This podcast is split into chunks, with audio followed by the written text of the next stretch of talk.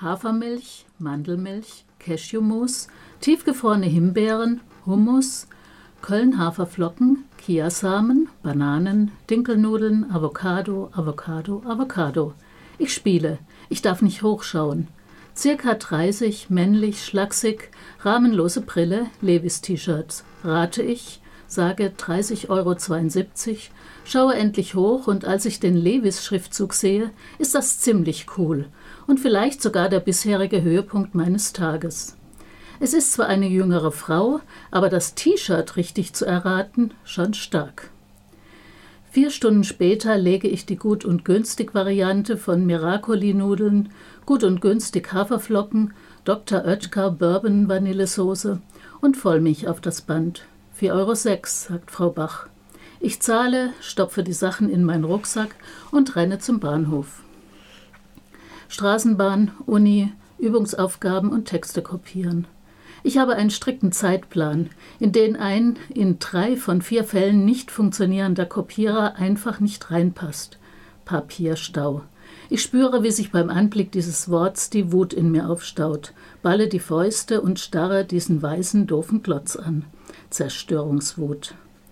Straßenbahn, Übungsaufgaben lösen, schwimmen, Ida. Der Übungszettel ist machbar und ich schaffe es, alle Aufgaben während der 69-minütigen Fahrt von der Uni zum Schwimmbad zu lösen. Ich atme den Chlorgeruch tief ein, schmeiße meinen Rucksack auf die Bank neben Ursulas bunten Korb, ziehe das Kleid über meinen Kopf, springe kopfüber ins Wasser, tauche in den tiefen Bereich bis zum Grund, setze mich auf den Boden und schaue mir das Geschehen im Becken von unten an.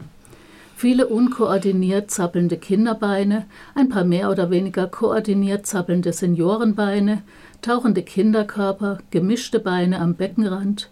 Insgesamt sieht das Zusammenspiel dieser vielen Bewegungen nach Spaß aus, sofern ich das von hier unten beurteilen kann. Ich stoße mich vom Boden ab, um wie immer meine 22 Bahnen zu schwimmen. Und als ich bei der 20. oder 22. Bahn nicht sicher bin, ob es die 20. oder 22. ist, ärgere ich mich und schwimme zur Bestrafung noch fünf zusätzliche Bahnen. So sieht der Alltag von Tilda aus, der Ich-Erzählerin des Romans. Tilda ist Mitte 20 und steht vor dem Masterabschluss in Mathematik. Ihre ehemalige Schulklicke ist längst aus der trostlosen Kleinstadt in coole Großstädte weggezogen nur Tilda ist hängen geblieben. Grund dafür ist Ida, ihre zehnjährige Schwester, für die sich Tilda verantwortlich fühlt. Die Väter der beiden sind nicht Existenz, existent, auf die Mutter ist kein Verlass. Diese ist alkoholabhängig und schwer berechenbar. Mal liegt sie tagelang betrunken auf dem Sofa, mal ist sie ein hochexplosives Pulverfass, mal fällt sie in tiefste Depression. An etwas besseren Tagen versucht sie reumütig, ihrer Rolle als Mutter gerecht zu werden. Das klingt alles reichlich trostlos, ist es aber nicht.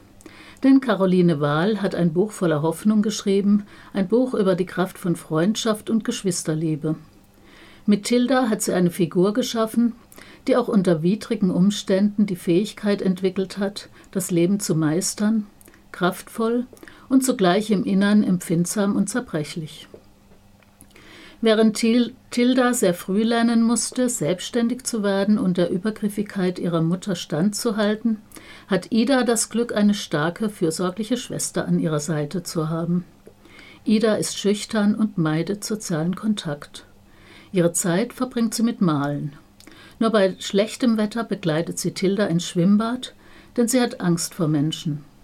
Auf dem Schulweg erfinden die beiden Schwestern Geschichten, und Ida tut alles dafür, dass diese ein gutes Ende nehmen. Eines Tages ereignen sich unerwartete Dinge, die in dieses geordnet ungeordnete Leben Bewegung bringen. Tildas Prof möchte Tilda für eine Promotionsstelle in Berlin empfehlen, eine tolle Chance. Doch was passiert dann mit Ida? Nachdem die Situation mit ihrer Mutter mal wieder eskaliert ist, beschließt Tilda, es braucht einen Plan, um Ida zu stärken. Zur gleichen Zeit taucht plötzlich Viktor regelmäßig im Schwimmbad auf. Er ist der Bruder von Ivan, mit dem Tilda einen Sommer lang eng befreundet war. Nach wenigen Seiten des Romans erfahren wir, Ivan ist tot. Wie er gestorben ist, das wird erst allmählich im Laufe der Geschichte klar. 22 Bahnen ist das Debüt von Caroline Wahl. Der jungen Autorin ist eine Geschichte mit einem großen Sog gelungen. Wird Tilda sich in Berlin bewerben? Schafft sie es, Ida zu empowern? Was hat es mit dem Tod von Ivan auf sich und was ist eigentlich mit Viktor los? All das verrate ich euch nicht, denn ich habe mitgefiebert bis zur letzten Seite und das möchte ich euch nicht nehmen. Der Roman ist in einem lebendigen Rhythmus geschrieben, quirlig und sprudelig wie ein Bergbach. Die Dialoge sind spritzig, die Charaktere vielschichtig, berührend und manchmal mit liebevoller Ironie gezeichnet. Ein Buch zum Drinbaden und am besten nicht mehr auftauchen. Das war das, die Besprechung von Caroline Wahl, 22 Bahnen. Ja, erschienen 2023 beim Dumont Buchverlag Köln.